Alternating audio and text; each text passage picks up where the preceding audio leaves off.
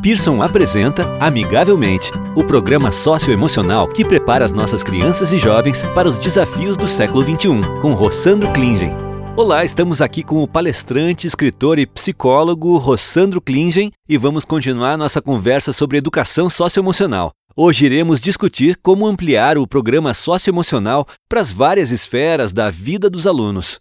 Rossandro, já que a intenção do programa é desenvolver habilidades para a vida social, como é possível ir além da sala de aula?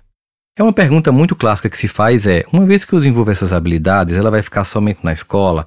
Ou é uma coisa que vai se estudar ou se desenvolver apenas na disciplina voltada para isso? Vamos relembrar. Ela vai ser transdisciplinar, ela vai ser interdisciplinar e vai ser transversal, ou seja, vai estar dialogando com os conteúdos e com as disciplinas e com todo o ambiente escolar. Ela vai desenvolver uma articulação com ações dentro da escola, ou seja, todos que fazem parte da escola vão também desenvolver essas habilidades. Ao mesmo tempo, vai ser compartilhada por trabalhos que vão ser desenvolvidos em todas as aulas.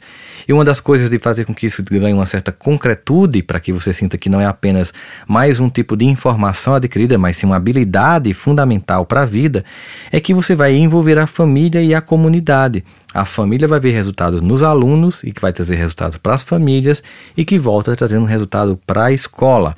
E de modo geral, família, escola e alunos vão desenvolver e para que a comunidade perceba que aquela é uma escola diferente, porque o desenvolvimento emocional dessas crianças, juntamente com a família e a escola, devolve à comunidade benefícios. E aí cada escola, dentro de cada contexto, vai perceber como isso vai ser entregue.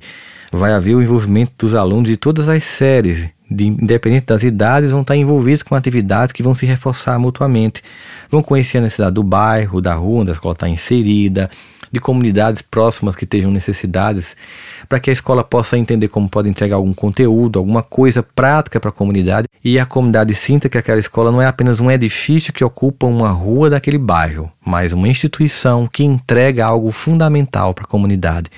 Pode ser relacionamento, pode ser visita a asilos, pode ser doação de sangue, pode ser tanta coisa, são tantas ideias que podem ser gestadas dentro do ambiente escolar, levando em consideração o contexto de cada comunidade, para que aquelas habilidades não sejam apenas conteudísticas, mas sejam práticas, a fim de que possa se promover discussões das ações com os alunos, para a comunidade, com a família e a escola.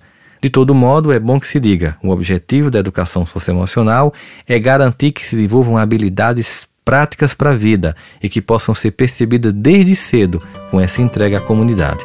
Você acabou de ouvir Amigavelmente com Rossandro Klingen. Para saber mais, acesse www.amigavelmente.com.br.